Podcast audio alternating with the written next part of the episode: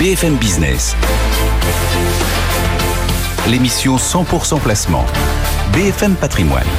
Vincent Tourelle. Bonjour et bienvenue à tous et à tous. Il est un peu plus de 10 heures sur BFM Business et BFM Patrimoine. On est ensemble jusqu'à midi. BFM Patrimoine, l'émission 100% placement. Dans cette première heure, on va parler d'immobilier comme euh, toujours et aujourd'hui de rénovation énergétique. Bien entendu, c'est le grand sujet euh, du moment et ça va encore durer quelques années pour le, euh, pour le secteur. On vous donnera aussi, et comme toujours, des idées de placement. Dans la deuxième heure de cette émission, eh bien, ce sera Regard croisé, votre rendez-vous habituel pour passer en revue toute l'actualité des marchés. Et puis, on répondra bien sûr à toutes vos questions, comme c'est la tradition le, le, vendredi. Mais avant de faire le point sur la séance à la Bourse de Paris, on retrouve Thomas Schnell pour l'essentiel de l'info éco. BFM Business, l'info éco. Bonjour Vincent, bonjour à tous. Les syndicats et le patronat ont rendez-vous ce matin au siège du MEDEF pour une dernière séance de discussion autour du partage de la valeur. Sur l'obligation pour les grandes entreprises de redistribuer une partie de leurs bénéfices à un dispositif que les syndicats veulent étendre aux entreprises de moins de 50 salariés. Le, le patronat s'y oppose, mais un compromis pourrait être trouvé à l'issue de cette journée de négociation. De Bruxelles, Emmanuel Macron s'est exprimé dans la nuit sur une question intérieure. Le chef de l'État compte, je cite, sur l'esprit de responsabilité des syndicats pour que leur mouvement contre la réforme des retraites ne bloque pas le reste du pays alors que la quatrième journée est déclarée pour demain. Les débats autour de la réforme ont repris depuis une demi-heure à l'Assemblée nationale. Hier, la journée était consacrée aux propositions de loi du groupe socialiste, l'opposition unie contre l'exécutif, pour voter contre le démantèlement d'EDF, pour voter pour l'extension du bouclier tarifaire aux artisans. Le gouvernement estime que la mesure coûte trop cher et que la mesure serait contraire à la Constitution. Signe peut-être que l'impératif de sobriété a été entendu. Notre consommation de gaz a diminué de 6% en 2022 par rapport à 2021. Et cela à température égale, affirme le PDG de GRT Gaz. Conséquence également, sans doute, de la hausse des tarifs. Concernant le nucléaire, la ministre de la Transition écologique, Agnès Pannier-Runacher est en visite ce matin à la forge de l'usine Framatome du Creusot. C'est là que sont fabriquées les plus grosses pièces euh, qui vont, euh, que, que vont accueillir les futurs réacteurs EPR2. Euh, e Emmanuel Macron en veut six nouveaux. Et puis le Royaume-Uni évite pour l'instant la récession avec une croissance nulle au quatrième trimestre selon l'Office national des statistiques. Après un premier recul de 0,3% du PIB au troisième trimestre, l'inflation grippe à 11% outre-Manche. Selon le FMI, le Royaume-Uni serait la seule grande économie à subir une récession en 2023 avec une contraction prévue de 0,6% de son PIB. 10h04 sur BFM Business, BFM Patrimoine avec Vincent Touraine. Merci Thomas, on vous retrouve euh, tout à l'heure à 11h pour un nouveau point sur l'actualité éco. Comme promis, on file à Euronext Paris pour euh, y retrouver Antoine Larigauderie. Bonjour Antoine. Bon, après la, belle hausse Bonjour Vincent. d'hier hein, sur euh, des, publications de, résultats qui ont plu au marché, on a l'impression que le, le soufflet retombe aujourd'hui.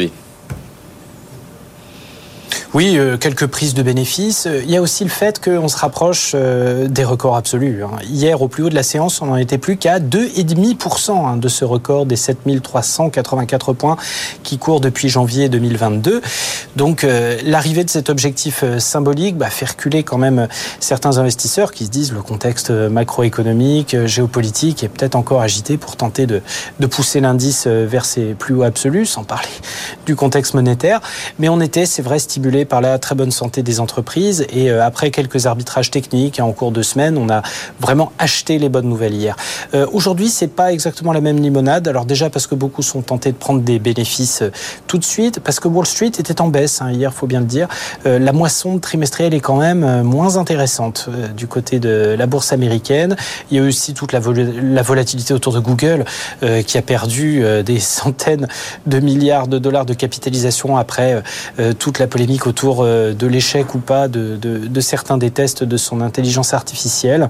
Donc euh, du coup, ça a pas mal agité la, la cote américaine, ça a ajouté un petit peu d'instabilité. On a vu les indicateurs de volatilité repasser le cap des 20 points sur l'indice VIX.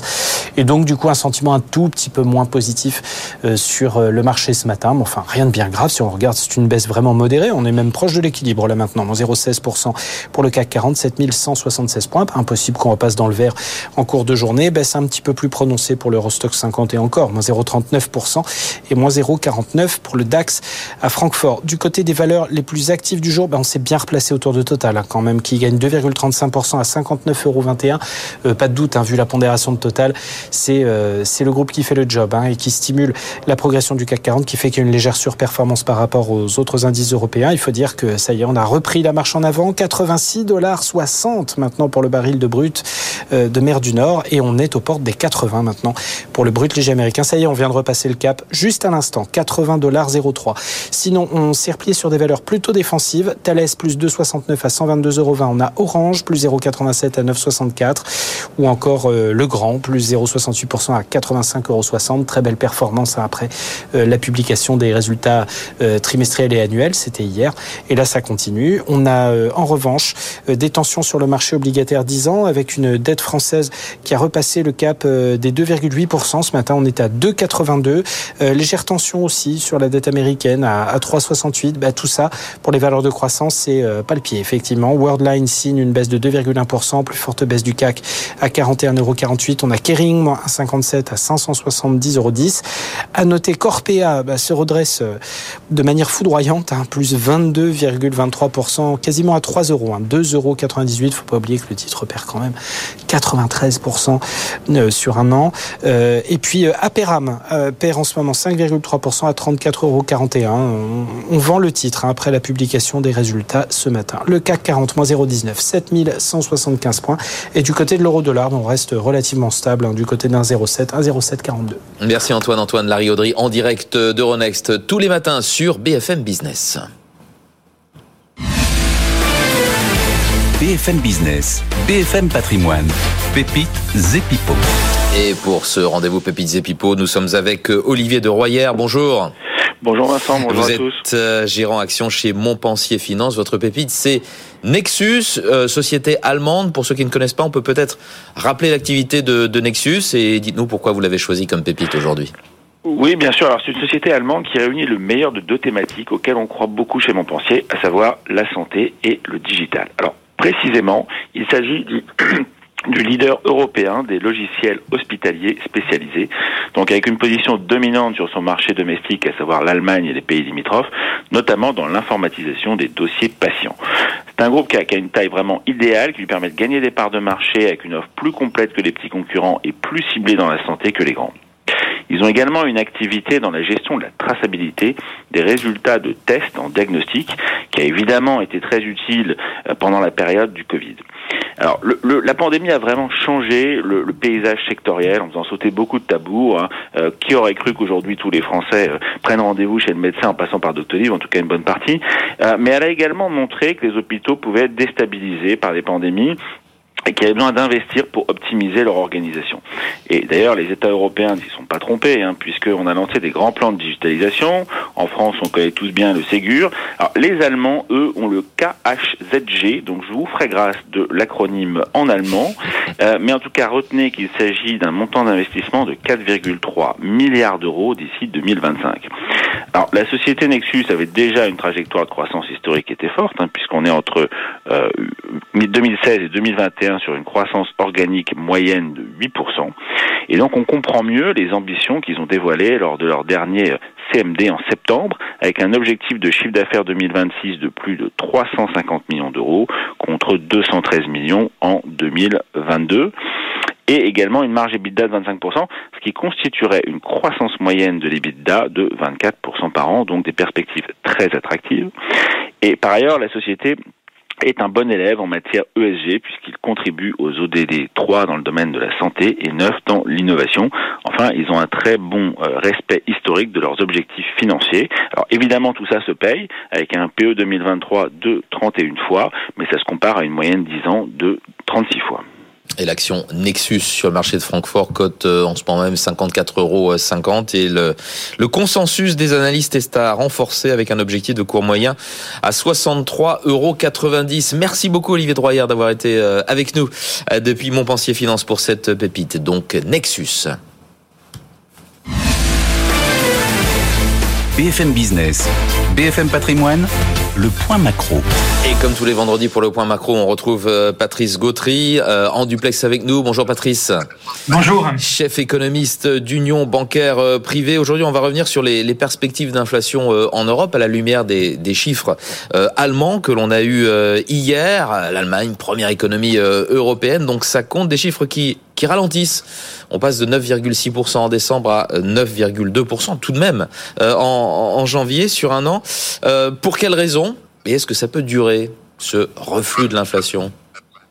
Alors, on a des effets euh, positifs quand on parle effectivement des chiffres en comparaison annuelle avec euh, une volatilité qui a été plus favorable donc sur les prix de l'énergie donc en fin d'année, qu'il le sera un petit peu moins donc en début d'année, ce qui veut dire que l'énergie contribue de moins en moins à la hausse de l'inflation et au contraire devient mesuré sur un an donc un contributeur à un ralentissement donc de l'inflation. Alors après, on a aussi pas mal de volatilité sur le mois, euh, le mois de janvier parce qu'en fait, en Allemagne précisément, on a changé les pondérations euh, du poids du panier de la ménagère. Il y a un petit peu plus euh, de poids accordé aux dépenses de tourisme et de loisirs. Et puis, il y a aussi les mesures de, des États. Alors en Allemagne, on a changé un petit peu en fait euh, le, le, système de remboursement ou des dédommagements en fait des ménages par rapport à l'énergie. Et ça, on le retrouve également en France, en Espagne, dans d'autres pays. Donc, on a une volatilité sur le mois de janvier et peut-être aussi février qui est liée à la nature de ces changements des différents supports euh, qui sont réorientés, réaménagés, euh, voire réduits ou du moins qui sont rebalancés sur d'autres secteurs. Donc, au total, ça veut dire quoi? Ça veut dire que inflation va continuer, euh, c'est-à-dire le ralentissement de l'inflation, euh, mais c'est effectivement largement dû à une comparaison sur un an qui devient de plus en plus favorable, notamment avec le ralentissement comparé sur un an des prix de l'énergie. Par contre, à l'inverse, ce que l'on va surveiller, ce sont les prix cœurs, c'est-à-dire les prix hors énergie, Attention, bien entendu, aux biens alimentaires. Hein. On a entendu, je dirais, le discours des producteurs, des distributeurs qui nous disent qu'il y a encore des hausses de prix à faire passer sur probablement tout le premier semestre. Donc, après l'énergie, eh bien, on regardera l'alimentaire. Et puis après, après l'alimentaire, on regardera le prix des biens manufacturés. Alors là, effectivement, comme aux États-Unis, en fait, on va voir probablement le même phénomène, c'est-à-dire certains prix qui baissent parce qu'il y a moins de d'étranglement, et puis par contre des prix des services qui peuvent rester élevés parce que d'une part il y a de la demande, et puis parce que aussi il y a des éléments de passage de coût. Euh, pour, pour ce qui est de la France, là, on, a eu euh, François Villeroy de, Gallo, donc hein, le, gouverneur de la Banque de France, qui a parlé d'un pic d'inflation au mois de, juin. Euh, vous, partagez euh, cet avis. Et pourquoi est-ce qu'on aurait un décalage par rapport à l'Allemagne, là où ça reflue? Pourquoi est-ce qu'en France, ça continuerait de, monter jusqu'au mois de juin, l'inflation?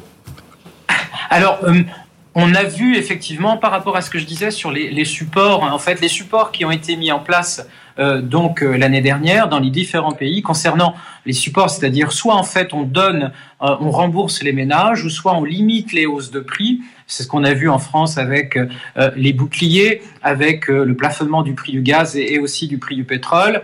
Et en Espagne, par exemple, c'était plutôt au niveau des prix à la production. Donc au niveau des entreprises, on intervenait. Donc les gouvernements ont en train, en France comme dans les autres pays, ont changé en fait la nature ou modifié ou réduit la nature de ces interventions. Donc ce qui veut dire que les pays qui ont le plus, je dirais, été sur, euh, euh, comment dirais-je, le ralentissement des hausses de prix de l'énergie par rapport au marché, au marché des matières premières et à leur impact sur, euh, sur les prix au détail, vont probablement connaître un lissage en fait de ces évolutions de prix. Donc ce qui veut dire que on est accroché aux alentours des 7% en France. On va mettre un petit peu de temps puisqu'on est fortement intervenu l'année passée. Les pays qui ont moins, qui sont moins intervenus en fait sur ces processus de plafond de prix de l'énergie peuvent avoir une détente un petit peu plus rapide. Il y a deux vitesses. Alors, dans mes tablettes, moi je vois que l'inflation française quand même diminue. Ce qui est intéressant avec le mois de juin, c'est qu'à partir du mois de juin, on aura peut-être une vision un peu plus claire pour la tendance de fin d'année, c'est-à-dire on sera revenu sur des glissements annuels qui sont entre 5 et 6 et on aura peut-être effectivement plus de visibilité sur l'évolution des prix cœur. Donc c'est pour ça que euh, malgré le fait que pour moi la tendance se poursuive avec des aléas janvier-février, la tendance des inflations se poursuivre, effectivement le mois de juin le mois de juin peut être un pivot sur la visibilité en fait qu'aura la Banque centrale européenne sur l'évolution future de l'inflation et est-ce que le niveau de désinflation lui satisfait ou pas? Ouais, alors justement, euh, qu'est-ce qu'on peut attendre de la BCE Elle-même euh, va, temporiser, essayer d'en savoir un petit peu plus. Bon, ce qui est acquis, c'est que le mois prochain, euh, on va avoir 50 points de base de relèvement supplémentaire, mais après, c'est un petit peu l'inconnu? Alors après, effectivement, on voit que le débat est en train de poindre au niveau de la, la Banque centrale européenne, puisque euh, il y a un certain nombre de gouverneurs, et ce sont plutôt notamment les faucons qui se sont exprimés récemment. Et pour eux, il faut continuer. Donc on ne s'arrête pas à 3,25, mais on va chercher éventuellement 3,50 ou voire un petit peu plus haut. Et là, effectivement, comme le rappelle Madame Lagarde, eh bien en fait, on est la politique monétaire est énormément dépendante en fait de l'évolution. Si on arrive au mois de mai avec une inflation qui a significativement ralenti, c'est-à-dire qui se retrouve au niveau de 4 ou de 3, est-ce qu'il faut rentrer dans une pause sur les taux d'intérêt directeurs ou est-ce qu'au contraire, si on a crainte que l'inflation cœur, c'est-à-dire hors énergie, produits alimentaires, continue de monter avec l'effet retardé euh, d'un plein emploi, de négociations salariales qui répercutent en 2023 les hausses de prix de 2022, à ce moment-là, la Banque centrale, je dirais, continuerait. Donc, à mon avis, euh, le plus probable, c'est on va aller chercher les 3,25 sur les taux d'intérêt directeurs, mais effectivement, à partir du mois de mai, il va y avoir un débat important qui va opposer de façon peut-être beaucoup plus marquée que ce n'est le cas aujourd'hui entre ceux qui sont en faveur d'une pause à 3,25 et ceux qui seraient peut-être en faveur d'aller chercher, pourquoi pas, 4%. Un petit aperçu. Oui. plutôt qu'on qu'on se stabilise à 3,25 j'ai bon espoir que ce processus de désinflation euh, se poursuive, mais mmh. il faut être vigilant parce que euh, effectivement l'inflation cœur peut être résistante et peut rester bloquée malheureusement bien au-dessus de 2%. Et c'est là le challenge pour 2024 euh, et de la fin d'année 2023, c'est-à-dire que l'inflation ralentit, mais si elle se cale entre 4 et 3%, mmh. ce sera encore bien au-dessus des objectifs de la Banque centrale européenne. Un petit aperçu, Patrice, de ce qui nous attend la semaine prochaine, les grands rendez-vous, dites-nous. Oui, alors sans surprise, ce sont les prix, mais les prix du côté de l'Atlantique, avec euh, un rebond attendu parce qu'on a pas mal de volatilité du côté des prix d'énergie, donc on devra avoir un 0,4, 0,5, mais ceci dit, on est encore en processus de ralentissement, un peu moins vite, mais ralentissement mesuré sur un an. Donc l'inflation reste au menu, et ce sera l'inflation américaine la semaine prochaine. Merci Patrice, Patrice Gautry, chef économiste d'Union bancaire privée. BFM Business, BFM Patrimoine, la vie IMO. La vie IMO, c'est comme tous les matins avec Marie Cœur de Roy. Bonjour Marie. Bonjour Vincent. Et notre invité euh, aujourd'hui, euh, Assad Moueb. Bonjour. Bonjour. Vous êtes le président de la Fédération des diagnostiqueurs euh, immobiliers. Avec vous, on va parler bien entendu de la rénovation énergétique, de l'entrée en jeu de l'accompagnateur Rénove. Marie, vous, vous allez nous parler viager. Rien à voir. En pleine réforme des, des retraites. On entend partout que le viager séduit de plus en plus. Oui, quelle raison on l'entend, on l'entend, on l'entend. Alors la question d'abord, c'est est-ce que c'est vrai? Alors, si on demande aux spécialistes du viager, ils vont nous dire que oui, c'est vrai. Mais alors attendez, il y a des petites subtilités. C'est-à-dire, il y a de plus en plus de demandes de vendeurs pour vendre en viager. Il y a de plus en plus de demandes. Les vendeurs, en fait, ils sont de plus en plus nombreux et ils sont de plus en plus jeunes. Donc ça, c'est une réalité. Dans ce contexte de réforme des retraites, on comprend pourquoi. Euh, alors après, il faut savoir quand même que ce type d'opération, ça reste quand même ultra minoritaire. Alors en fonction de ceux qui parlent, que ce soit les les spécialistes des ventes en viager, machin, etc. On doit être autour de 8 à 10 000 opérations en ah viager chaque année. Ça reste donc minoritaire. Mais c'est vrai, c'est vrai, le viager convainc de plus en plus de euh, propriétaires vendeurs. Pourquoi? Bah, On va rappeler le principe. Alors, je vais pas vous faire tous les viagers, hein, parce qu'il y en a beaucoup. Mais le principe du viager traditionnel, celui dont on a tous déjà entendu parler, c'est le fameux viager occupé. Euh, alors, le viager occupé, l'intérêt, c'est que en gros, vous allez euh, effectivement être un seigneur, vous allez vendre euh, votre logement, mais vous allez continuer à l'habiter, ce qui fait que l'acheteur va bénéficier d'une grosse décote. Alors évidemment, cette décote, elle dépendra de l'âge et de l'état de santé du vendeur, notamment, euh, mais en réalité, cette décote moyenne, elle est d'environ 40%. Alors une fois que j'ai ma décote de 40%, comment je paye les 60% de la valeur du bien qui reste?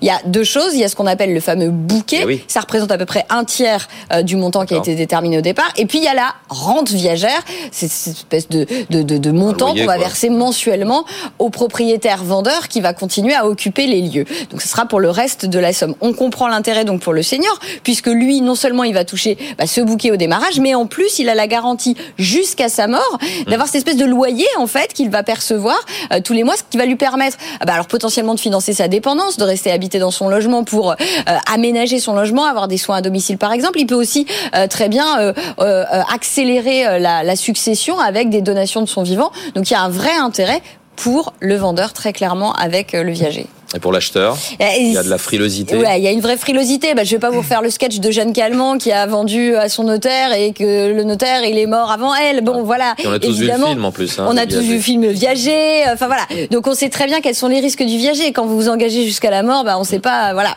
Bon.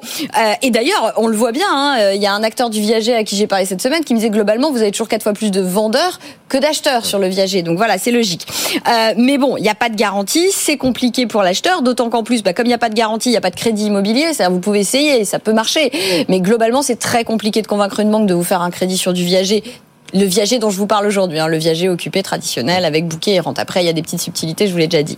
Donc voilà, mais l'intérêt quand même, je tiens à le dire pour ceux qui seraient potentiellement intéressés à acheter, c'est justement de pouvoir se passer d'un crédit immobilier. C'est ce que me disait la, patronne de Viagimo, qui est aussi un autre spécialiste du viager. Parce que typiquement, bah, là justement, vous avez pu avoir ces problématiques euh, de taux d'usure, de hausse des taux d'intérêt, de coût du crédit. Elle prenait l'exemple d'un bien à 300 000 euros.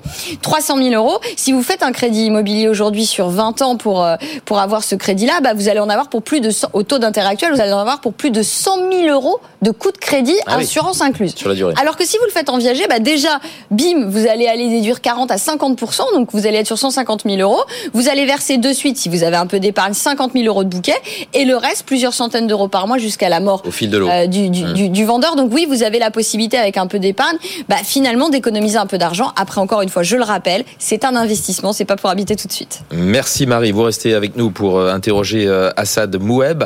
Euh, sur cette entrée en jeu de l'accompagnateur Rénov, de quoi parle-t-on exactement? Alors, de quoi parle-t-on? C'est un tiers de confiance qui a été euh, installé par la loi climat et résilience de 2021, dont les contours ont été précisément tracés par arrêté du 21 décembre 2022, qui oblige en fait tous les ménages qui vont solliciter des primes à la rénovation, telles que ma prime rénov, à passer obligatoirement par ce, tiers de confiance pour se voir financer ces travaux de rénovation énergétique. Et ça, c'est une bonne nouvelle, non ça, ça, non, c'est une très bonne nouvelle parce qu'aujourd'hui, il faut être franc, il faut être clair, qui s'y retrouve dans l'arsenal administratif, euh, la jungle administrative de, de ma prime rénov, euh, peu de monde, pour ne pas dire euh, personne. Et cet accompagnateur-là, il va être là pour vous aider dans, pour dénicher toutes les, aides qui pourrait y avoir et euh, faire en sorte que vos travaux euh, vous coûtent rien pour les ménages les plus modestes, voire euh, presque rien pour les ménages intermédiaires. Mmh. Mais en l'occurrence, est-ce qu'il y a suffisamment d'accompagnateurs rénov? Parce qu'on se voit assez régulièrement pour parler de, du bouleversement de la bombe que représentent aujourd'hui les obligations de rénovation énergétique sur le parc locatif. Est-ce que franchement, on va avoir assez de gens? Est-ce que ça va pas plutôt freiner la machine? Alors effectivement, il y a eu un problème de timing. L'arrêté est sorti en décembre 2022 pour rendre cela obligatoire au 1er janvier 2023 euh, et euh, pour d'autres euh, aides au 1er septembre 2023. Donc non, la réponse est non, il n'y en a pas assez. C'est pour ça qu'on est là, on est là, pour en, parler, mais c'est nécessaire parce qu'aujourd'hui, il faut aller très vite dans la, transition énergétique et personne s'y retrouve et personne n'est encouragé à, faire ces travaux. Et l'accompagnateur Rénov, un de ses, de ses bénéfices, c'est aussi de stimuler euh, les ménages à faire des travaux et ces travaux-là, les rendre plus ambitieux parce que l'accompagnateur Rénov va faire vraiment un, accompagnement très poussé. Euh, ça va aller euh, de, l'arsenal administratif, à savoir trouver les aides, monter les dossiers, mais aussi technique, c'est-à-dire élaborer toutes les solutions techniques, thermiques pour avoir un bâtiment le plus neutre en carbone possible et le moins énergivore possible, mais ensuite assurer le suivi derrière des travaux. Et ça, c'est très important. Et il y a aussi un phénomène qui est nouveau dans, dans, dans, ce domaine, c'est la dimension sociale qu'a l'accompagnateur Rénov, parce qu'il va déjà s'adresser pour la plupart aux, ménages les plus modestes, parce que c'est eux qui vont avoir le, le, plus de, de, de financement de, de travaux, mais aussi renseigner sur la prise en main de ces travaux, parce qu'aujourd'hui, rendre un, bâtiment performant énergétique, euh, énergétiquement parlant, rendre performant un bâtiment, c'est installer des solutions renouvelables et avoir une bonne étanchéité à l'air. Et cela, euh, c'est un véritable manuel en fait qu'on remet à l'occupant parce que utiliser des énergies renouvelables, c'est pas comme une chaudière gaz ou fuel. Mm, mm. Il y a une vraie, véritable prise en main à avoir et cet accompagnateur Rénov-là va vous accompagner jusqu'à cette phase de travaux-là. C'est-à-dire la prise en main de votre logement rénové avec des solutions renouvelables que aujourd'hui euh, personne ne connaît et c'est relativement abstrait dans la tête des ménages. Mais encore faut-il qu'il sache où il va et là c'est là que le rôle des diagnostiqueurs va revenir. C'est-à-dire que encore faut-il qu'il ait euh, bah, la note du logement, le pourquoi du comment telle note et ce qu'il faut faire. Vous allez bosser avec eux, ça va se passer comment? Oui, ben en fait la plupart des accompagnateurs Rénov, on revient toujours sur le diagnostiqueur. C'est pour ça que le diagnostiqueur a aujourd'hui une responsabilité qui est énorme euh, grâce à la loi euh, climat résilience. Donc ça va être la plupart des accompagnateurs vont être des diagnostiqueurs parce qu'ils vont être éligibles euh, pour réaliser les accompagnements. Donc il va y avoir une grosse masse de diagnostiqueurs. Aujourd'hui, on commence à former petit à petit des, accompagnateurs, même s'il en faut pléthore. On, en est au tout, début. Mais effectivement, le diagnostiqueur va être un accompagnateur au même titre que les, bureaux d'études et, et les architectes. Mais c'est vrai que les pouvoirs publics comptent plus sur des diagnostiqueurs parce qu'il y a cette effet de massification euh, des opérateurs. Et euh, ça demande effectivement une formation, mais c'est pas tout à fait terminé. Il suffit pas d'être diagnostiqueur et euh, auditeur énergétique pour être accompagnateur. Encore qu'il faut déposer un dossier à l'Agence nationale de l'habitat, l'ANA. C'est elle qui va référencer euh, l'ensemble des, accompagnateurs euh, Rénov. Et bien sûr, c'est soumis à des pièces comme le diplôme, votre certification DPE.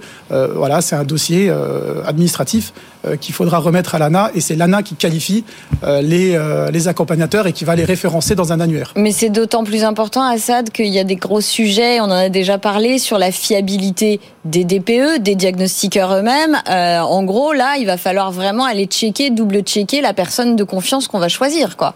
Tout à fait. Donc l'ANA va faire euh, en partie ce travail euh, d'agrément, d'accréditation entre guillemets, de qualification euh, des. Est-ce qu'il y aura une qualification unique là? Parce que pour les diagnostiqueurs, il y a. C'est une qualification d'accompagnateur. C'est une qualification d'accompagnateur Rénov. C'est l'ANA qui va l'attribuer et l'ANA va recenser, voilà, recenser un certain nombre de pièces, dont euh, les diplômes, les qualifications et surtout euh, les assurances, parce que si vous n'êtes pas assuré, vous ne pourrez pas exercer euh, cette, cette métier d'accompagnateur Rénov. Et c'est l'ANA qui va être en charge de clarifier, de vérifier tout ça. Et effectivement, il faudra beaucoup de ressources à l'ANA pour contrecarrer toutes les dérives qui pourraient y avoir. Au même titre que, que, que les ménages, il va falloir être très prudent euh, sur le choix de son accompagnateur. Et justement, très, très concrètement, là, pour donner un bon conseil à nos auditeurs, comment je fais pour être sûr que euh, l'accompagnateur, qui sera peut-être aussi mon diagnostiqueur, euh, est le bon, en fait? Comment je le trouve? Comment... Dans, les, espaces info, les espaces info énergie vont orienter vers l'accompagnateur Rénov de votre secteur géographique, de votre région. Donc ça, c'est déjà la première chose. Et va vous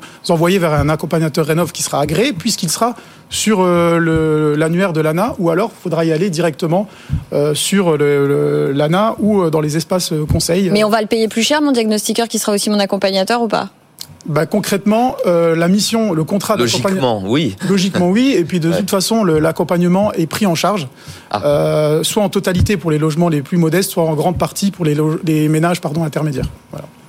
Assad Mouem, merci beaucoup pour toutes ces, ces précisions sur euh, l'accompagnateur euh, Rénov et merci à vous euh, Marie, très bon week-end euh, à vous deux, merci, d'avoir été nos invités aujourd'hui dans la vie IMO. si vous voulez revivre hein, cette émission, les meilleurs passages aussi de cette émission, bien entendu, il y a le site BFM Business pour revoir tout cela en replay bientôt 10h30. BFM Business l'émission 100% placement. BFM Patrimoine. Vincent Tourelle. Allez, comme promis à 10h32 sur BFM Business, on retrouve nos traders pour le match des euh, traders. Jean-Louis Cussac euh, chez Perceval Finance Conseil et euh, Stéphane Sauduteil chez Technibourse.com. Bonjour messieurs. On va parler d'une séance un petit peu molle aujourd'hui. Hein après euh, hier où on avait eu beaucoup d'animation. Il faut dire qu'on avait beaucoup de, de, de résultats. C'est un petit peu mou aujourd'hui. On a un CAC 40 qui perd 0,22%.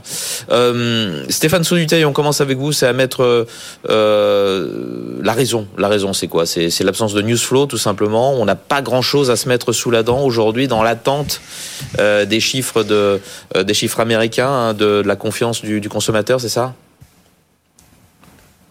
Oui, c'est vrai. Hein, il y a il n'y a, y a pas effectivement un news flow ou, prépondérant du moins. Hein. C'est vrai qu'on va attendre euh, mardi prochain et les chiffres euh, de l'inflation américaine pour euh, se déterminer peut-être un petit peu un petit peu mieux. Mais on est toujours dans le même style de, de marché avec le marché français même européen qui est beaucoup plus résilient en fait hein, que, que les marchés américains. On a vu du reste hein, les taux américains repartir euh, nettement de l'avant depuis une semaine, hein, depuis le, NFP, les créations d'emplois qui étaient euh, vraiment euh, assez incroyables. On est passé de 4,10 à 4,50 sur le sur le deux ans, donc ça a fait plier un petit peu le, les valeurs de haute technologie en première intention. Et puis nous, on on a moyennement souffert en fait hein, de, cette de cette situation. Ça veut dire qu'on est on est quand même très très résilient. Euh, il n'y a pas si longtemps, on était quasiment euh, au plus haut, hein, vers les 7230-40 points. Et puis euh, là, on rend un petit peu de, gain, hein, ce qui me semble assez normal. Ce qui est assez étonnant, c'est qu'on ne corrige pas davantage. J'aurais pensé qu'on puisse revenir au moins sur le premier premier petit niveau de dégradation que j'estime entre 7 7080 et 7100 points. Euh, le deuxième niveau de dégradation pour moi c'est 7025, 7030 et celui qui serait beaucoup plus significatif, ça serait la rupture de 6950 points. Mais on, a l'impression que c'est très très loin et qu'on a vraiment du, mal pour ou trouver les raisons qui euh, feraient qu'on on, descende jusque jusque là. Hormis peut-être euh, finalement si on avait une inflation qui qui repartait de l'avant aux États-Unis mardi prochain, là là peut-être que il y aurait matière à, à voir le CAC 40 retrouver de la volatilité baissière, mais on n'en est pas, on n'en est pas encore là. Donc aujourd'hui, on reste euh, supposé autour des 7160-170 points. On est un petit peu entre deux eaux, coincé par la grosse résistance à 7230-7240 et puis euh, supporté par ce premier niveau de, dégradation que j'estime entre 7080 et 7100. Est-ce qu'on aura matière à, remonter vers les 7002 ou aller chercher les 7100 euh, c'est assez difficile à, dire pour, le moment. On voit qu'il n'y a pas beaucoup, beaucoup de volatilité, il y a beaucoup d'hésitation. Euh, voilà, on est toujours dans ce dans ce marché qui avance un petit peu plus en crabe même hein, que ces euh, que ces derniers temps, mais qui qui finalement avance quand même, même si on on constate un double top entre le 3 et le 9 euh, février euh, sous les 7240 points. Donc ça c'est c'est à noter. Hein, il faudrait pour se débarrasser de de cette hésitation, il faudrait déborder assez vite les 7240 points. Et là, il y aurait les 7003, 7004, c'est-à-dire la zone de points hauts historique du, euh, du CAC 40. Bon, j'ai un petit peu de, mal à y croire, sauf si effectivement on avait euh, une décrue plus importante que prévu de l'inflation aux, États-Unis. On, estime qu'elle sera à 6,2 après 6,5. Si on avait 6 ou 5,8, là effectivement ça redonnerait du moral aux, aux investisseurs et on, à, à progresser euh, par à coup en fait. Hein. C'est un peu les caractéristiques de ce marché. On, évolue vraiment euh, euh, pas en, en dents de scie, mais euh, un petit peu plus de façon haussière que, que baissière, hum. même si là on sent que voilà on s'essouffle un petit peu quand même. D'accord, merci Stéphane. Stéphane de Sauduteil, Jean-Louis Cussac chez Perceval Finance Conseil, que, que vous inspire ce marché un petit peu terne aujourd'hui? Est-ce qu'il y a quand même des choses à faire? Ah oui, oui, il y a toujours des choses à faire. Ce qu'il faut, c'est être placé parce que parfois ça va très vite et puis on a eu l'occasion, comme ce matin en fait, c'était c'était pas évident. Euh, alors tous les jours j'achète, hein, vous, vous, le savez, euh, à partir de bon hier c'était euh, après la forte hausse vers 7185 pourquoi pas, puis en fin de séance on a un peu baissé euh, les bras parce que vous dites hier c'était animé, mais bon c'était animé entre allez 9 et 9 et 11 on va dire là où on fait le plus haut.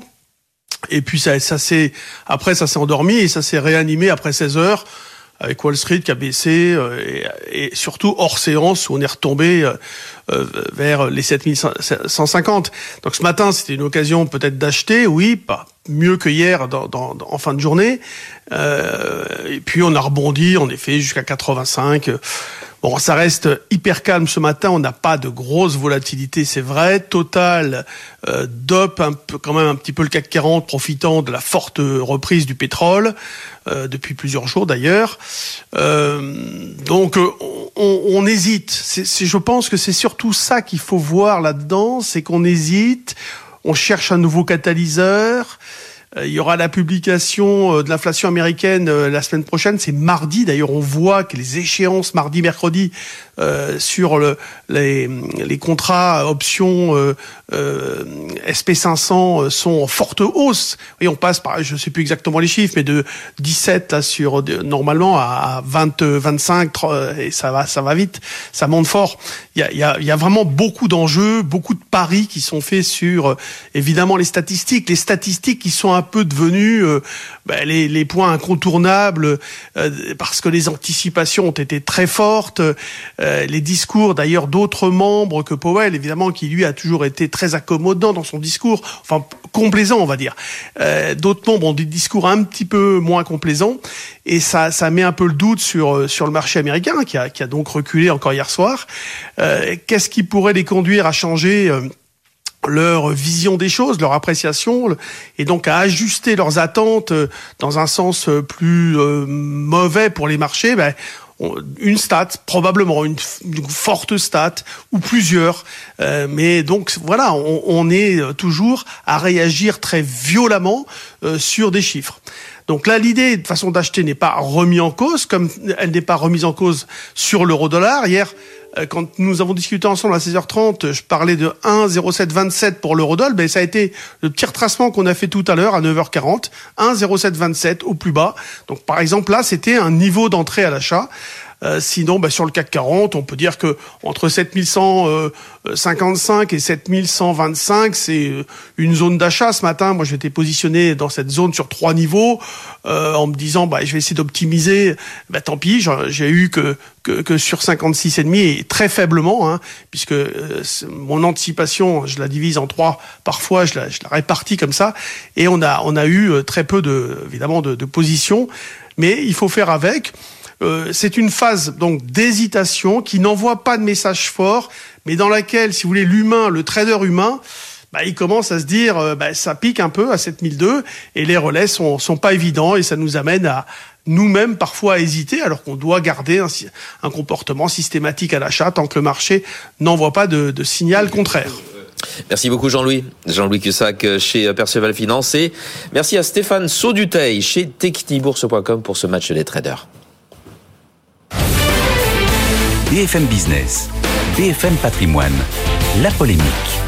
La polémique, c'est comme tous les matins avec Nicolas Dose. Bonjour Nicolas. Bonjour. Avec cette question, faut-il indexer les salaires sur l'inflation? Alors déjà, où en sont les salaires en France hein? La DARES, le service de statistique du ministère du Travail, a fait le bilan 2022. Euh, Qu'est-ce que ça donne? Eh ben, ça donne des hausses de salaires euh, conformes à ce qu'on avait à peu près euh, au début, de, enfin au milieu de l'automne. On est à 3,8% sur 12 mois à fin 2022, mais évidemment, eh oui, on est en dessous de l'inflation, puisqu'à la fin 2022, l'inflation était de 5,9%.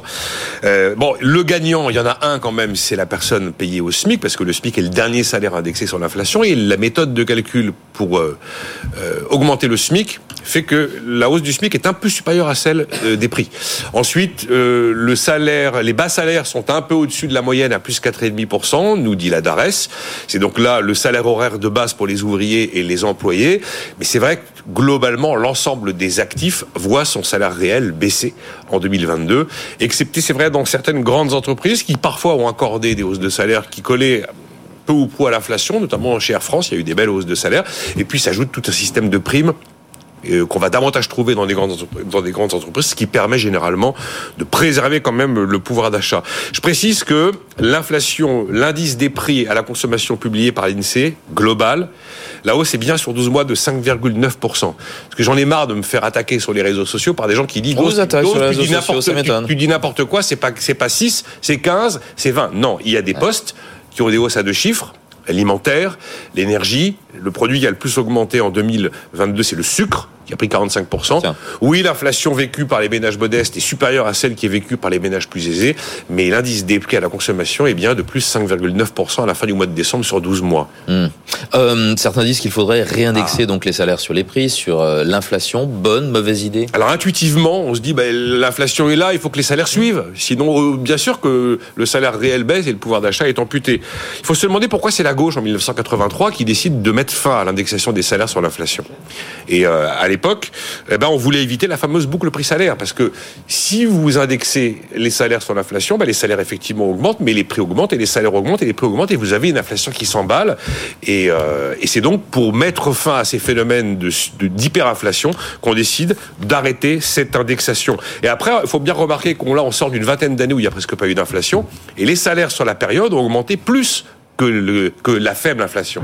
Si on a vu un, système d'indexation, là, les salariés auraient été perdants. Maintenant, imaginons que on ait aujourd'hui indexation salaire-prix et qu'on n'ait pas eu l'intervention de l'État avec le quoi qu'il en coûte. En 2022, on avait 10% d'inflation. Donc, on avait 10% de de salaire. Et donc, qu'est-ce qui se passait?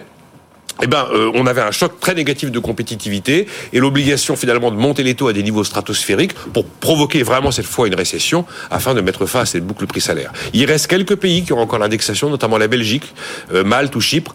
Eh ben, allez parler aux Belges actuellement de ce que veut dire indexation des prix sur les salaires. Ils se rendent bien compte qu'eux, ils vont avoir un contre-choc de, de compétitivité non négligeable. Est-ce qu'on peut dire qu'on a un problème de salaire en France? Alors je dirais qu'on a un problème de salaire net. Hmm. Vous prenez 3200 euros brut brut, c'est-à-dire cotisation dite salariale et cotisation dite patronale.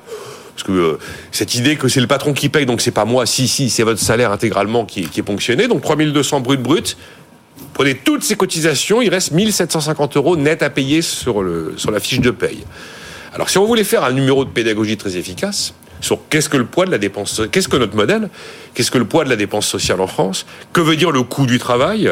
Euh, regardez là où le problème se situe, c'est sur le salaire net. Vous donnez les 3200 euros intégralement au salarié sur son compte en banque. Oups, 3200. Et charge à lui ensuite de faire les chèques et les prélèvements euh, qu'il va verser à la sécurité sociale et à l'assurance chômage et de voir qu'à l'arrivée, eh bien, il aura payé tous les mois 1450 euros. C'est ça le problème. Le sujet est là. C'est pas un sujet de salaire, mais de salaire net. Merci Nicolas, Nicolas Dose pour cette euh, polémique comme tous les matins dans BFM Patrimoine. Votre rendez-vous avec les conseillers HSBC, experts de vos projets. Plus d'informations sur hsbc.fr. Allez, où en est la, la bourse à 11h euh, moins le quart euh, avec un CAC 40 qui consolide euh, aujourd'hui. Il abandonne en ce moment même 0,34%. 7163, c'est la quatrième baisse quand même hein, en 5 jours à la bourse de Paris. On avait vu hier l'indice se reprendre à la faveur de, de résultats qui ont plu au, marché. Aujourd'hui, il y a un petit peu moins de, de, choses à se mettre sous la dent. Donc on consolide. Worldline, Kering, Bouygues sont les valeurs qui pèsent le plus sur l'indice phare de la bourse de Paris. À l'autre extrémité du classement, on trouve des titres comme euh, Total ou encore Thales. BFM Patrimoine, l'émission 100% placement sur BFM Business. On va retrouver nos, chroniqueurs du, vendredi. François Meunier, bonjour. Bonjour Vincent. Directeur de la rédaction d'Investir. Et bonjour Marc Favard. Bonjour Vincent. Vous êtes directeur général de Premier Part euh, AM. François, vous allez euh, nous faire un petit bilan d'étape des dernières publications de résultats hein, que j'évoquais euh, à l'instant, qui ont pas mal porté la tendance hier à la Bourse de Paris. Bon, aujourd'hui, on a moins de choses à se mettre sous la dent on avance à pas de géant, on peut le dire dans les publications. Euh, quelles ont été les bonnes surprises? On avance à pas de géant et on cumule euh, les milliards. On a vu euh, total plus de 20 milliards de, dollars de, bénéfices nets. On a LVMH plus de 14 milliards, BNP plus de 10 milliards. Et on a un consensus des analystes qui finalement est, vraiment au rendez-vous. On avait quand même un petit peu des, un peu d'appréhension parce que l'attente était élevée. Hein. Euh, le consensus FAC7 visait une progression de plus de, 29% des profits au titre de 2022. Euh, et finalement, bah, là, on est euh, pour l'instant en passe, au vu déjà des, publications, de, bah, de tenir cet objectif, un objectif qui est très ambitieux. Et on a quand même beaucoup de, bonnes surprises. Hein. On a des bonnes surprises parce qu'on voit que, par exemple, chez Vinci, eh bien, l'activité aéroportuaire est, est sortie complètement du rouge. Et là, ils ont généré près d'un milliard de, de profits avec euh, avec les aéroports. On le voit aussi euh, dans la banque euh, qui profite de la hausse des taux. BNP, Crédit Agricole ont considérablement rassuré. On a Unibail où on se disait ben il y a plus personne qui qui se déplace dans les centres commerciaux. Et là, on a vu un, un, fort rebond de près de 35% des profits en 2022. Alors, on n'est pas encore tout à fait au niveau de, de 2019, mais on voit que voilà, il y a, y a, y a une vraie reprise. Donc, on a des, des indicateurs un peu dans tous les secteurs, même le grand, on avait des doutes sur sa rentabilité et finalement ils ont été capables de faire une marge opérationnelle de plus de 20% grâce à des hausses de prix. Donc les hausses de prix ont payé euh, et on a finalement des entreprises qui sont encore une fois très très très bien gérées et ça c'est un facteur extrêmement rassurant. Marc Favard, qu'est-ce qui vous a le plus surpris dans les publications de ces derniers jours, euh, dans le bon sens du terme? Alors, c'est pas tellement les réactions du marché, parce que le marché, il avait beaucoup monté euh, jusqu'au 15 janvier. Après, il s'est un petit peu reposé. Et là, je dirais pas que les, les, les informations de publication catalysent de fortes hausses, mais comme le dit François, elles rassurent. Par contre, quand on regarde un petit peu juste sur les quatrièmes trimestres et puis qu'on s'inspire un petit peu de, des États-Unis, puisque on a un peu plus de, traçabilité sur sur le ralentissement des bénéfices aux, États-Unis, ben on rentre vraiment dans le débat de, l'année prochaine. C'est-à-dire que dans la publication, on voit que la top line, c'est-à-dire que les, chiffres d'affaires euh, de l'année, évidemment, ont pu monter, du quatrième trimestre aussi, donc ça reste très fort. Mais au niveau des BPA, c'est moins c'est moins dynamique. Bon, le, les bonnes choses, c'est que ces, ces elles se nourrissent euh, d'éléments ma macro qui sont arrivés euh, au cours du mois de janvier, c'est-à-dire que la réouverture en Chine, pas de crise énergétique, donc euh, la réouverture qui, comme sur, sur plein de dossiers. Donc, euh, dans, dans, la réaction du marché, elle n'est pas toujours liée euh, aux, aux, publications euh, qui sont bonnes, mais qui mettent en lumière les défis de l'année prochaine. C'est-à-dire que les boîtes ne vont pas toujours pouvoir augmenter le enfin, leur, chiffre d'affaires comme elles l'ont fait. les, les coûts salariaux, les coûts, voilà, sont un peu là. Donc, une, des pincements, mais des pincements, c'est pas l'effondrement. Voilà. Et puis, elles ont des marges très élevées. Donc, ça montre encore la résilience, mais les défis à relever. D'accord. Euh, François les déceptions, il y en a eu des grandes aussi. Hein. Oui, mais pas, pas tant que ça. Tant que ça. Hein. La, la, la, je dire la plus grande déception de la semaine, c'est Société Générale. Hein.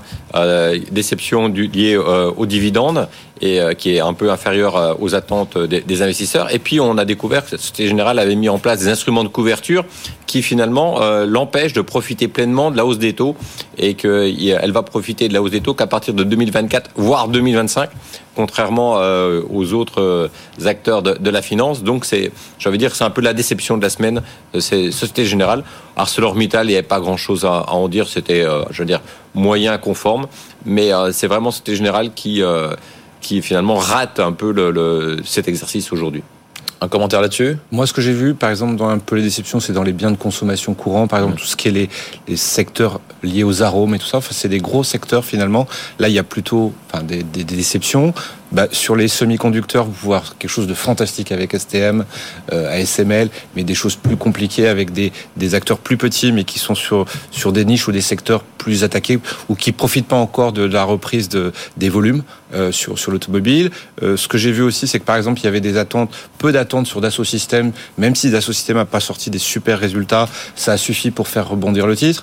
Donc un, un écosystème finalement de, de résultats qui n'était pas tant les résultats, mais les attentes qu'on en avait et où on était peut-être trop pessimiste. Voilà. Mais par contre, la, la réalité, c'est que l'année qui va, qui, avance est plus, est plus challenging. Voilà. Et c'est, on a peu parlé finalement, on se projette pas dans les, dans la bourse là sur, sur 2023. On salue 2022. Euh, le cash. Mmh. Et ce qui a été très regardé aussi, c'est la capacité des sociétés à augmenter leurs dividendes, à racheter des actions. Donc on a, on s'est dit bah finalement, euh, et, et, et c'est pour ça que ça a été magnifique euh, en général pour les banques, c'est qu'il y avait tout, c'est-à-dire que pas de risque de pour l'instant de, de, récession, des, des, des, chiffres d'affaires sur les revenus euh, d'intérêt qui, qui, qui, augmentent, et puis paiement de dividendes, rachat d'actions.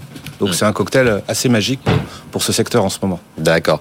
Euh, François Monnier, euh, est-ce que ces publications vont permettre au CAC 40 d'aller plus haut? Parce que là, on s'en était rapproché. Hein, euh, Jusqu'à la séance d'hier, on était à un peu plus oui, on de 2%. On, on, on, ça reste des 7384. Ça, ça? reste, oui, ça reste à portée, ça reste à portée de main, mais je pense que ce qui va nous permettre d'aller plus haut, ça va être le, le comportement de la Chine. Euh, tout va tourner autour de la Chine en, en 2023. Euh, à quelle à quelle vitesse ils vont rebondir euh, à quelle vitesse on va, elles vont dégager, les, nos amis chinois vont dégager un surplus de croissance qui va pouvoir euh, bénéficier à l'ensemble de l'économie mondiale. Donc c'est vraiment l'élément le plus important. Euh, c'est euh, lié au déconfinement chinois, la croissance qui en sera générée Euh, on attend tous, bien sûr, euh, un plus de croissance, mais combien Et surtout, est-ce que cette croissance, elle sera inflationniste ou pas euh, Et si elle, elle est inflationniste, il y aura, on va reparler de la hausse des taux et on se dire bon, ben finalement, la Fed pensait ralentir et en, en, faire plus faire plus grand chose et finalement, elle va, elle risque de, de continuer une politique monétaire un peu plus restrictive ou pas. Donc en fait, c'est la Chine qui va déterminer vraiment la température et le niveau auquel le CAC 40 peut prétendre aujourd'hui, euh, en tout cas sur l'ensemble de l'année 2023. Marc Favard, ce qui est déterminant, c'est la Chine ou les banques centrales? Oui, enfin, c'est d'abord une macro qui s'avère meilleure. Euh, ça, c'est important. Qu'on ait la confirmation qu'effectivement, il y a toujours une, une décélération de l'inflation. L'autre chose qui reste aussi, on, on a dit que les, les, investisseurs, à mon avis, restent quand même euh, timorés. Hein, C'est-à-dire qu'on a vu des, rachat de short, on a vu des rééquilibrages de positions euh, défensives qui, qui, étaient qui étaient rééquilibrés, mais on a quand même et ça c'est un terrain un, terrain un terrain de jeu où les gens sont sont, sont quand même prudents. Voilà, c'est donc euh, il faut que l'inflation confirme. Euh, je pense qu'il faut qu'on on se latéralise dans le pivot, c'est-à-dire que le marché était trop optimiste quelque part, et c'est bien. Euh, et il y a eu un, retour là-dessus, c'est que on n'allait pas baisser tout de suite les taux aux États-Unis, donc pas trop d'attente non plus non plus là-dessus. Et puis on va voir comment les sociétés s'en sentir dans, dans cette dans cette dans ce panorama. Et puis aussi, bah, les, les, du coup, bah finalement, si c'est la Chine, bah faut trouver les secteurs qui sont portés par la Chine. Euh, si le secteur bancaire est plutôt favorisé, on, bah, les connaît. Hein. Voilà, on les connaît. Les, mais, les mais donc il, faut prolonger les nouveaux, les, les, tournants récents. Mmh. Les tournants récents, c'est un peu plus de croissance, mmh. donc un peu plus de probablement de cyclique dans les portefeuilles, mmh. un peu plus de bah, de Chine, donc un peu plus de réouverture. Donc est-ce qu'on peut prolonger dans les investissements, enfin nos investissements sur ces idées qui pour une partie d'entre elles sont quand même en retard. Euh, si on regarde les, tous les thèmes de la réouverture, les cours. De, on peut les repréciser ces thèmes de la réouverture. Bah, c'est les mêmes euh, qu'en qu 2020. Bah, vous avez, euh, bah, on a parlé de Vinci sur le, enfin sur la partie autoroutière et aéroportuaire, ouais. Euh, l'hôtellerie, l'hôtellerie, les le transport aérien, tout ça, les, les transports mmh. aériens, tout, mmh. tous ces tous ces secteurs qui, mmh. qui profitent, tout ce qui profite de la mobilité, même aussi à travers la consommation. François, quels sont les autres catalyseurs du marché pour la hausse? Vous avez parlé de la Chine, quoi d'autre? Bah Là, alors, ce qu'on voit, c'est qu'on a quand même des nouvelles rassurantes euh, au niveau de l'énergie. Euh, une des grandes peurs de, de, de, de cet hiver, c'était de se dire, bah, on risque d'avoir un blackout, euh, on risque de manquer de gaz, on risque de manquer d'électricité, et on voit que maintenant, on a même euh, peut-être un peu trop de gaz. C'était courant euh, du mois de décembre, c'était il n'y a pas donc, si longtemps. Donc hein. on voit que déjà la, la, la, prévision en matière d'énergie reste euh, extrêmement difficile. On navigue un petit peu à vue, mais là, ce qui est acquis, et c'est que l'hiver se passera bien, euh, en tout cas en, en Europe. Euh, se posera la question peut-être pour l'hiver prochain, mais là, on a le temps quand même de, de, de trouver d'autres sources d'approvisionnement. Donc, euh, j'ai envie de dire, ça, c'est un véritable euh, ouf de soulagement. Euh, L'industrie va pouvoir continuer de, de, fonctionner aussi bien en hiver qu'en été. Et l'Allemagne ne sera pas à l'arrêt, euh, mmh. malgré le, le, le, blocus de, de la Russie. Donc ça, c'est un élément qui est à prendre en, en considération et qui rassure énormément les investisseurs. Marc Favard, le, le climat a été avec nous. On a eu de la chance. Oui, alors là, on est un petit oui. peu comme pour toucher les records, un petit peu quand on fait une ascension d'une montagne. Donc on est les, les, derniers mètres sont difficiles et puis après il faut réécrire une histoire. Hein. Mmh. Et l'histoire c'est euh, parce que ce que dit François que l'environnement euh, économique euh, donne plus de lisibilité avec avec ce, ce, ce, bonus que peut nous apporter euh, la Chine. Et, euh, et puis que l'inflation qui, qui décélère, bah, qu'on continue ce, ce, ce mouvement, voilà, et qu'on n'ait pas d'incident. Avec ça on, on, arrive à reconverger entre les, les économistes qui sont un peu plus, qui étaient trop négatifs et qui, qui vont avoir devoir réviser un petit peu la croissance et des analystes financiers qui eux étaient à côté des entreprises et avaient pas le même le même message. Donc aujourd'hui, on est quoi à 0% de croissance sur sur 2023 à peu près sur tous les indices. On pense que là en 2024, on va être à, à 10%. Donc c'est ça l'histoire. Hein. C'est est-ce que est-ce que 2000, 2023 va va, va s'afficher plus positif plus plus le temps plus le temps va passer? Et, et, pour se projeter sur ce que on projette maintenant, 2024, 10% de croissance des bénéfices. Mais maintenant, enfin, il y a quand même eu des beaux repricing, hein, donc il faut que les, enfin, sur sur chaque entreprise, on va aller les regarder, on va regarder comment elles sont attaquées sur leur marge, celles qui s'en sortent très bien, celles qui sont beaucoup en retard en termes de valorisation. Donc le marché fait fait quand même très, va faire beaucoup plus attention. Mais ça, on le verra, on le verra dans les résultats du premier trimestre oui. 2023. Hein. Là, là, on a vraiment eu une photo de l'ensemble de Et l'Europe a profité aussi du dollar, donc le, mm. on a eu aussi là, enfin dans les publications beaucoup de mm. choses. Donc ça va être euh, les, la, les, les, résultats. Je crois qu'on les a pas trop bien regardés encore mm. euh, parce qu'on n'a pas assez d'informations. Et puis la bourse, 30 secondes, ouais. La bourse a aussi besoin de souffler. Là, on a eu comme un mois de, de, janvier exceptionnel. On est toujours sur plus 10% à peu près. Hein, voilà, on est, on est sur plus 10% euh, en, en, quelques semaines. Donc euh, on va peut-être partir à l'assaut euh, des, du record historique, mais ah. on va peut-être le, le, décaler euh, un peu dans le temps parce que il faut aussi euh, digérer la formation, des publications, mais aussi l'évolution de la crise sanitaire en, Chine, parce que là on a changé de tout au tout. Hein. Il y avait confinement dès qu'il y avait un cas, on confinait la ville. Là maintenant, lorsqu'il y a des cas, on leur demande de revenir travailler et de continuer à travailler. Donc donc ça, il faut voir. On a vu que les, les, les, prix à la production baissaient au mois de janvier, mais c'est peut-être pas très révélateur. Non non non, c'est vraiment la réouverture, le nouvel an chinois. Les prochaines statistiques. Si on a des vraies statistiques, hein, parce qu'on voit que déjà, ils suppriment tout ce qui est information liée euh, mhm. à la crise sanitaire, le nombre de cas, le nombre de morts, etc. Donc, euh, il y a encore un peu de suspense. Bien, messieurs, merci. François Monnier, Marc Favard. Euh, on vous retrouve dans trois quarts d'heure hein, pour répondre à toutes les questions de nos auditeurs, de nos téléspectateurs. Et vous pouvez bien entendu revivre les, tous les meilleurs moments de, de cette émission sur notre site bfmbusiness.com pour y voir tous les replays. Bientôt 11h sur BFM Business. on fait une petite pause et on se retrouve pour la deuxième heure de cette émission BFM Patrimoine. À tout de suite. BFM Patrimoine, l'émission 100% placement sur BFM Business.